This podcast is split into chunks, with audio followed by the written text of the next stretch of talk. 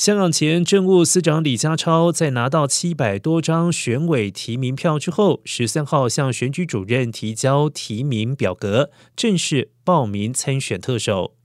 香港特首是由一千五百人组成的选举委员会投票产生。按香港新的选举制度，参选特首者要取得至少一百八十八张选举委员联合提名，而在投票中过半数者当选。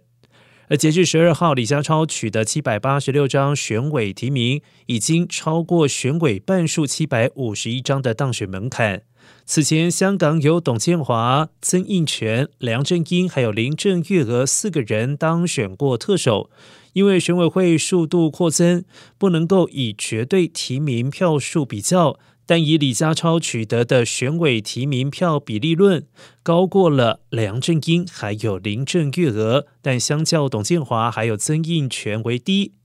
而李家超提交表格之后表示，会继续与选委交流，尽快撰写政纲。他强调自己是务实的人，希望提出的措施和理念可以真正的落实。